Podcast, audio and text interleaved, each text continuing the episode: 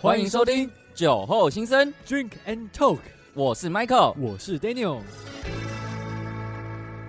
哎呦，有没有听到我们这个片头啊？哦，我们的片头好嗨哦，感觉整个不一样了，有没有？嗯非常的有朝气我啊，们重录了一次。没有错啊。哎、真的 d a n i e l 哎是，哎、你你们知道我上我们上个礼拜不是去哎那个球对赛吗，礼嗯，拜天去桃园球场看棒球，哎，别提啊，我们才刚看完这个开球，然后先发投手才投了六球，对六球，就下起了暴雨。重点是他一个出局数我们都没有看到，对，他就下暴雨，重点是我那天酒都买好了，买了两瓶了，我看到两瓶酒了，我们还拿了威士忌，没有错，结果酒都准备好了，东西吃的下酒菜都准备好了，结果开赛不到五分钟哇就延赛了，然后下雨也才差不多五到十分钟吧，然后呢，雨就停哎、了。其实很快，那天就午后雷阵雨，对，它就那个雨一下子下对太大，可是那当下真的是狂风暴雨那一种。哎、真的真的，我们对坐在二楼的那个遮雨棚，其实嗯雨都会喷进来，哦，是哦。对，超级然大。后我走到旁边去那个长廊那边，其实也是都会喷到雨，对对，就是说很大。结果就一下，然后就不行了。对，那时候就是看到双方的教练出来的时候，就觉得哇。不妙了，感觉要握手了，你知道吗？对，感觉要握手了，哦结果啊，真的握下去了。结果啊，帽子都脱了，唉，我连嘟嘟潘威伦的头球都还没看到，哎呀，好可惜，真的好可惜我。的球赛就没了。其实那天最期待的应该是赛后演唱啊会，，对，我们的罗大佑，结果各出局数都没有看到，我们就回家了。对，哎，看比赛前还在听罗大佑的 歌，啊所以现在回味一下他的 歌，等下很听期，待对，等下听会有熟悉的感觉。很期待结我们。哎，别讲了，我那时候哦，我那天他宣布延赛之后，我的心情整个超低落，哎、我也超低落哎、就觉得我我就跟我学弟两个人就落寞的搭着捷运回家。哦，好落寞哦。我这个礼拜这个礼拜天再去看一场，再我去把看一场上个礼拜没有喝到的酒放到这礼拜，哎呦，顺便带更多酒去。对，我们就放到这礼拜，然后在新庄球场把它喝掉。哎呦，对对对，我们我弥补上个礼拜没有看到这个球赛，遗憾啊也没有喝到酒，对，哎真的其实有喝到酒啦，就喝到几口了。，对，就喝了两罐，然后就联赛了。我其实那天准备那那样子大概有一手的量吧。哦，你有准备一手的量，有，啊有啊，哦包所以包你还有有哎、你有些根本还没拿出来就对了。对啊，根本还没拿出来，还放在包包里 面。哇结，果啊，然后还没连连看到太阳都没有，然后比赛就就就收掉了。唉，啊，好可惜哦。这也是你好像才去不到半小时吧？对啊，你我就才回家去去个半小时一小时，然后就就解就就好只能回可家怜了哦哎我还花高铁 钱呢。要别搭着讲高了别铁，讲然了后风尘仆仆的到那个桃园球场，太可惜了。唉，好啦，废话讲这么多，废话讲这么多我们今天那个我们要聊也调整一聊够下了，心情。对对聊对，我聊也们聊够了。对我们要换成一个很比较开心的心情。对，我们今天是一个，我们今天是走一个知识类型的对，路线今天是走我们上一集有跟大家预告嘛，我们今天会讲一些历史，对一些有关禁酒令的历史。 ，Daniel 老师上历史课，对，哇，历史是我的强项，也是我的爱好啊。我也很喜欢历史、欸，哦可真是的吗我对于酒的历史比较没有这么有研究。没关系，那就由我来为大家说明一下。我们今天是要讲美国的禁酒令，哦，美国有禁酒应令，该很难想象一个自由民主的国度，其实它是有禁酒令的。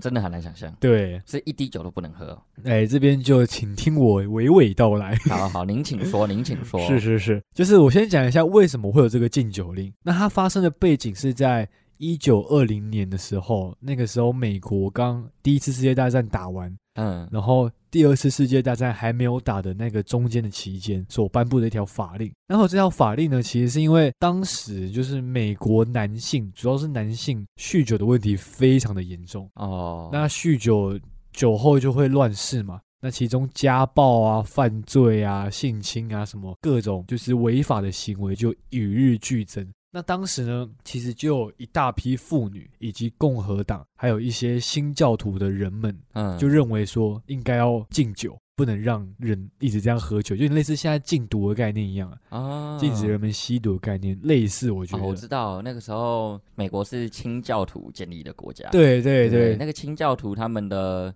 他们这个的宗旨就是对健康有益的东西不要要适量，对对然后对，对健康有害的东西就是要完全的禁除，止，对，要对完全的禁止。对。那这一群禁酒令的支持者呢，就被称为是干派 （dries）。干派对，就是因那为有失派吗？有失派哦，问的好哦哦，，呃 失派就是我们支持支持支持 饮饮酒的那一派酒。啊，那那一派组成的团体呢，主要是天主教，还有一个宗教叫信义宗，信义宗对，还有我们的酒商以及广大男性哦所组成的一个师派，就是我们支持饮酒的一个团哦体这样、所以那个时候普遍女性是支持敬酒，对，因为男女性就是支持饮酒对对对，因为女性通常都是家暴受害者嘛，啊，会有家暴嗯就是因为因就是酗酒的关系，所以有家暴，哦，所以就是因为这样造成一个对立面。了解其实这个禁酒令的风气，在一九零零年的时候就已经开始，但当时一直是就是狮派取得上风。那直到一九一七年跟一九一八年的时候，第一次世界大战嘛，当时你知道，就是第一次世界大战是由我们德国所发起的嘛。对，对，那德国呢被大家誉为是一个侵略的国家，哎，所以那个时候就有美德对抗这个说法。那刚好哦德国最盛产的又是啤啤酒，啊酒对，所以呢，大家就对啤酒的印象更差，加上啤酒几乎都是从德国来的，所以种种原因之下，就导致换成干派，就是我们禁酒令的支持者开始取得上风。哦，那也因就为战争的关系，对，战争算是最后一根稻草了。因而，在一九一九年的时候，美国宪法第十八条修正案就获得全国性的通过以及授权。哦那在一九二零年的时候正式生效，这样。哦，了解，对，所以第十八条修正案算是一条禁酒令的一条修正案。那它同时也有制定的沃尔斯泰德法来说明一些第十八条修正案的细节跟细项，等于是个补充说明的一个条例啦。对，那滚动性修正，呃没有滚动，它是哦没有强硬没有性滚修动正。没有对滚，动，当时就有明定说禁止买酒，也禁止酿造酒。还好还好，不是生在那个年代，哦，对啊，不然我应该移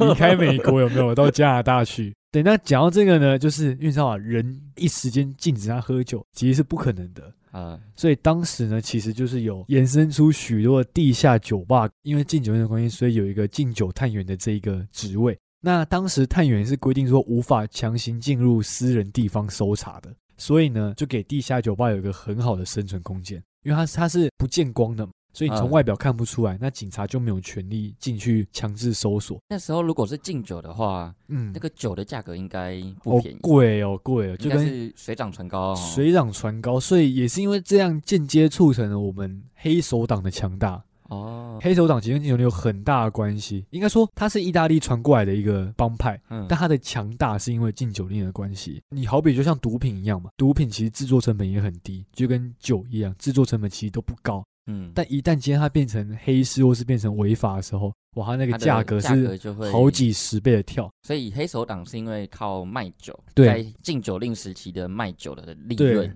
你可以说他走私跟私酿赚取哦大批的钱，这样，这衍生出另一个问题：他有那么多钱去获利之后，那他就可以有很多钱去贿赂一些官员或是一些警察，导致说这个钱就是一直在一个脏水一直在那边流动这样的一个概念。对，所以当时呢，其实也造成了算是一个收取贿赂的风气，蛮猖狂的啊啦。这个循环的概念嘛。对，就是随便好像也没有好到哪去，而且你也没有说因为这样你的酒的消费量就变少，也没有，反而越来越多，因为你越禁止，大家就越想喝嘛，对啊，这是一个人性的一个行为，你所以反而不禁止的话，大家可能还比较还会好克制自己。对对对，就觉得说啊，其实我都可以喝到就算了，但是因为禁酒的关系，你就觉得说，哎，难得我来喝了，我就一次给他喝到挂，这就是代表人就是犯贱嘛！对，代表。哦，你不让我喝，我硬要喝对，也是代表说你可能制定一些法律的时候要思考到一些人性以及配套措施。那讲到配套措施呢，其实警察本来不用处理禁酒的问题，但你一下子禁酒令实行的，哇，你警察就要开始处理一些走私酒啊，或是偷喝酒的一些问题，警察可能就无法专心在原本的一些犯罪问题上嗯去做嗯处理。那可其是实他这样没有因为敬酒的问题，然后刚刚讲到那些什么犯罪行为啊，会有明显的减少，犯罪行为这个因是为他个就是为了要减少这些犯罪行为。可能他有符合他的初衷，就是让家暴或是喝醉酒的一些案件、社会案件变少，但同时你也让黑手党帮派哦之就是间的、反而也衍生出了对其他帮派之间的问题争斗啊，或是一些枪战、死亡也是与日俱增。嗯所以其实好像你补了这个坑，但是呢又有另一个坑冒出来。但是是有人说，在这期间喝酒的一些肝病啊，或是酒精中毒的一些问题是有变少了。啊啊啊！毕竟大家比较正常人了，比对较，少在喝酒。但我们刚刚讲到嘛，人性都会想喝酒嘛，嗯，那美国的政客也不例外。当初其实很多推行禁酒令的一些议员或是一些官员，他们其实自己都有一些私下的一些酒窖，就私藏了很多酒，自己在那边偷喝。对，所以就变成是政府官员以身作乱，所以导致底下执法单位也没有想要认真去抓，底层的老百姓更不会想要认真遵守，导致到最后就是很多乱象啊。那有个我觉得最夸张的是，当时威士忌是处方签的概念。嗯就它可以用于可能治疗一些疼痛或是麻醉的功用。当时呢，很多人就抓到这个漏洞，他就一直跑去医院找医生开处方签，说他要威士忌。 对，那虽然处方签上明定写说这个只能用于医疗用途，其他医疗以外用途是违法，但你知道吗？ 就是它只是写爽的嘛，大家还是拿来做饮酒啊，其他当做一用个途。酗酒的管道。对，所以导致那期间的病患真的是爆炸性的成长，就每个人都有病要去看医生，然后去嗯 A 一点那个威士忌。那你可能就会问说，诶，那为什么医生或是护士没有想要把关呢？因为医生护士。他们也想喝，对，所以呢，就变成是大家也没在 care 这个，所以呢，就导致说这是一个很大漏洞。但没想到只是敬个酒，大家会有这么多的出逃。对，真的是，我觉得人在越近，他越有很多想法要去阻挡你这个禁酒令。我们刚刚讲到禁酒令嘛，那导致你的酒商那些你收不到他的税收，嗯因为大家知道，其实税收都可以收蛮多的。那也因为这样，有人说禁酒令间接导致美国一九三年代的经济大萧条，有影响到这么大，因为其实税收酒的税收占可能有五趴到六趴这种数这字，个烟酒税，对烟酒税。那你把酒禁了之后呢，一样还是有酒的这个产业，但是你收不到它的税，嗯因为它是一个非法的产业。再加上因为你开始新增了禁酒探员嘛，以及禁酒的执法部门的一些单位，给他们的薪水那些什么的，其实也是会有增加的嘛。嗯，所以其实这也算是造成了一个财政大量的支出了。我们刚才讲到这么多问题嘛，就开始越来越多人觉得说禁酒令是不对的，所以呢，就越来越多人开始抵制禁酒令，觉得说禁酒令应该是要被废除的一条法律这样。反对力量呢，也在全国开始动员起来。最后呢，禁酒令是在一九三三年的十二月五号的时候被废除了。哦，所以其实只有短短的十三年，对，十三年十个月又十九天。这么细啊，对， 当所以然，短短的十三年大家就受不了了，哎、你要想、哎，你你现在也才二十几岁嘛，将近三十了你想你人生一半的时候都不能喝，嗯都不能喝还好我酒。前半生我也不能喝啊，那如果假设可能今天他是个四十岁的 人，他那应在该受不他了在十八岁可以喝酒的时候，发现哎、嗯不能有喝禁酒令酒了，我不能喝酒，他等于十八岁到三十一岁都不能合法哦，的那喝那酒。其实蛮辛苦的哦，其实蛮辛苦的，对。那其实我觉得这点蛮酷的。十八条修正案被废除之后，它成为唯一一条正式被废除的宪法修正案。因为你要废除这条修正案，你就要有另一条修正案来废除它嘛，嗯有点绕口令哦。哦，你要废除它，你就必须要有另外一条法律，对，另一条修正案，所以呢，你就有了二十一条修正案哦来废除十八条修正案。是哦，那二十一条是就是开放喝酒。没有，它二十一条修正案，它就是用来废除十八条修正案。哦，所以二十一条的内容就是我要把十八条废除。对对对对对，就这么简 单对，就这么简单。哦，对，很酷哦。然后它也是唯一好像有点多此一举。 对，它也是唯一一条是被用来废除之前修正案的修正案，哦，所以我觉得蛮酷啊。就是有兴趣的人，如果你想要更深入的了解的话，其实你们可以上维基啊，或是上一些可能一些文章去有更深入的了解了。嗯，哎，蛮有趣的诶，对也，没想到其实在一九零零年代的时候有这种这种事情哦禁酒令，你要想那时候中国还在 还在军中国阀，对，那时候军中阀乱军政乱是不是政，那个民国才刚成立，对然后那是美国在禁酒。对美国在禁酒，哇，好酷哎哦！ 好酷哦！那时候对清朝才刚被推翻，对，哎没多久对对对对 哎，其实蛮好玩的。对啊，其实很酷哦。有时候你对照东方跟西方的历史，你会发现，哎，原来这件事情发生的时候，另一边还在干嘛干嘛。对啊，哎，那当初在美国禁酒的时候，没有影响到就是中国这个这边的那个呃，因为那发时候其实贸易不兴盛啦，各过各的概念，就是你禁酒令不关我的事，那、可能会嗯对美国周边的国家有影响啦，就变成加拿大、啊、或是墨西哥，或是是一些一中直南美洲的国家。就是它邻近的国家酒就会卖的特别好，因为大家都要去那边走私进来。哦，哎，有道理。对对对，所以就是图利了周边的国家啦。所以这样变成美国也没有出口酒类到国外去了。没有没有，就就是是他们它的它酒连类贸哦酿易造都不准酿造。哦，就完全没有酒类贸易。对对对，那你刚刚说他们可以用在宗教仪式上，那他们的嗯酒是怎么样拿来的？哦，这个问题问的很好。当时呢，其实他们只能从公卖局的手中购买。公卖局就有点类似现在台湾的烟酒公司的概念，哦，公卖局。对，就是酒只能从公卖局买这样。所以他们其实政府是有在统一在卖酒，对，但是你只能用宗教用途上。啊那如果你被发现用在其他用途上的话，好像会蛮惨的，就是会被罚的很重这样。哦，所以其实政府是可以卖酒，对对但对是。民间是不行自己持有或是自己对私对，酿。或是自己贩售这样，哦，哎、其实讲到公卖局，我不知道现在可能年轻比较年轻的小朋友可能比较不知道，其实以前台湾也是有烟酒公卖制度。嗯，对，其实像烟酒公卖制度是每一个国家以前都会有过的事情，所以现在因为这个年代不同了。嗯，所以这民风开放，所以现在大家都可以自己在民间，就是可以自己成立酒厂啊，或者是自己来酿酒，自己来卖酒。对，对，但是在以前那个年代，你是不能够自己酿酒，你要哦买酒，你只能到公卖局，以前叫公卖局，就是现在的台湾烟酒、 TTL 嘛 TTL，对对对，那个泡面很好吃的那个嗯啊，还。有出酒精的那个对对对，就是大家现在买酒精啊，就是都是公卖局的，或者是那个台糖的，台糖的，那些都是以前都是叫公卖局。嗯，那其实公卖局卖的酒不一定是卖酒，它不止卖酒，它其实卖烟。像日治时期的时候，最一开始日治时期，日本政府就有公卖局公对卖的制，度对。嗯，他当时是把一些比较民生必需品，把它列为是公卖的品项。嗯，那举凡像是什么鸦片啊、樟脑啊、盐巴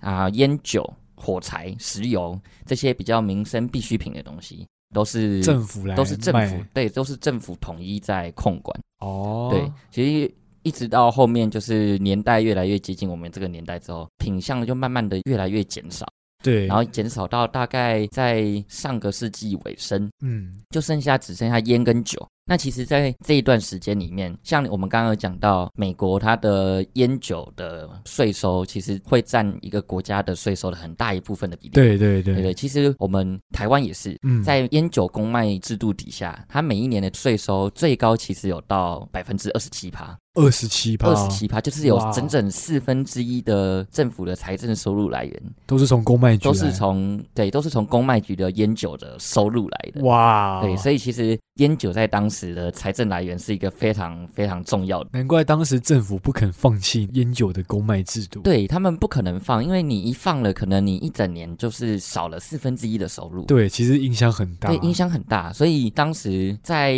上个世纪的时候，台湾是不太把烟酒这种比较民生东西，把它下放给民间去去做贩售去做贩售。嗯对对对。那其实最后会开放，是因为到了两千年左右，嗯那时候台湾加入了 WTO，、啊，对，就是因为加入了 WTO，所以在二零零二年的时候，才让那个烟酒公卖的制度嗯把它结束掉。然后自从二两千零二年以后，才会跑出很多这种民间的酒厂啊，像我们上两集有讲到那个台虎精酿吗，台虎精酿精酿啤酒，也就是那一个时候蓬勃发展起来。哦，其实当初刚开放可以申请酒厂的时候，申请最多的是各地的农会，啊，因为农会他们想要发展自己在地的一些酒的特色，特色，酒的特色，嗯所以他们是最络绎不绝来申请成哦立酒厂的。哎，意想不到呃对哎，想不到吧？其真实的是想不到，各地农会其实才是最最大宗来申请酒厂的。嗯嗯，对，反正现在现在其实你到很多地方的农会，尤其是到那种花莲、台东，哦，会有小米酒那对，种，会有一些米酒啊，在地当地的一些特色的酒。我最有印象的是到那个花莲、诶哎台东嗯，到池上，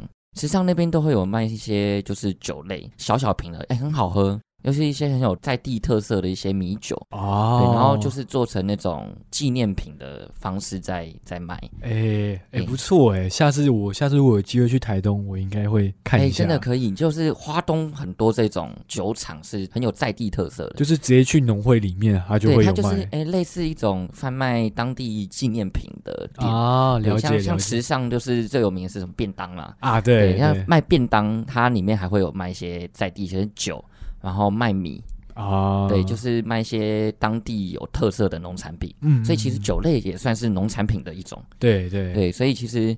在两千零二年以后，就很多这种地方特色的酒类出现。其实也是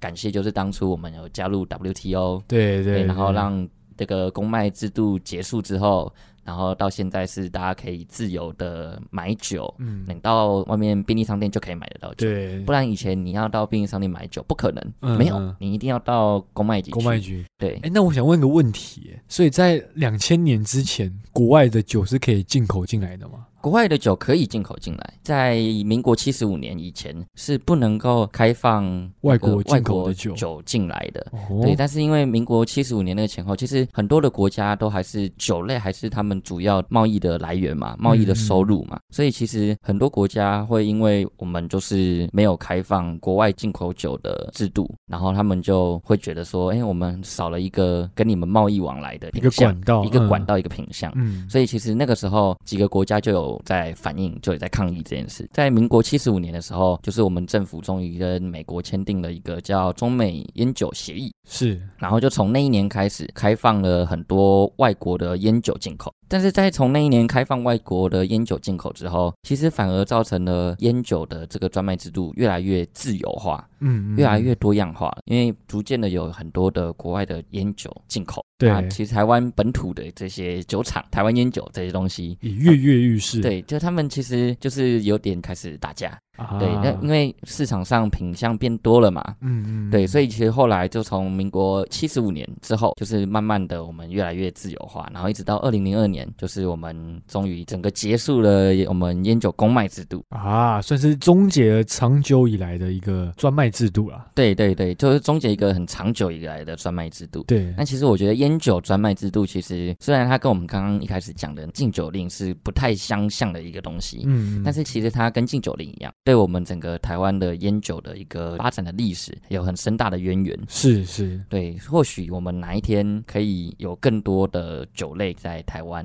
喝得到啊可。以发展对起来。对，就跟以前那个比较封闭的年代就不同了。对，所以有时候会觉得说，诶，如果他早个几十年，或是从来没有这个专卖制度的话，哎，或许我们现在有很多不同的酒类可以喝对，嘛，对不对？就不用一直进口国外的酒进来喝。对啊，或许大家什么都可以拿来酿酒啊，对不用不不用局限于什么小麦啊，或者什么葡萄啊，不用是，现在很多啊苹果酒也很好喝，对啊。对啊，其实很多水果拿来酿酒是很甜的。不过这都是过去式，已经哎有无过法去改变的式事实，所以就希望以后我们各大酒厂能够推陈出新啦。希望大家可以推出一些更好喝、更吸引人的酒类。嗯，嗯对不过我相信现在已经有蛮多酒厂其实已经很努力在朝这个方向去前进了。对对对，其实对大家的口味就越来越新奇啦。就对以前那对些比较传统的酒，他们其实慢慢的在做一些改进。对，在做一些进步这样。对对对，啊对，那相信以后我们也可以喝到更多元的酒精啊，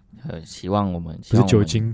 酒酒类精饮料，酒精 饮对料、酒酒精饮类。料、酒类。好，那我想我们今天的节目也差不多到个尾声了。对我们哇噼里啪啦讲了很久啊，噼里啪啦，我们今天是历史课，对噼里啪啦国对外历史兼台湾台湾历历史。史。那我是 Daniel，我是 Michael，那我们就下次再跟大家相见喽，拜拜拜提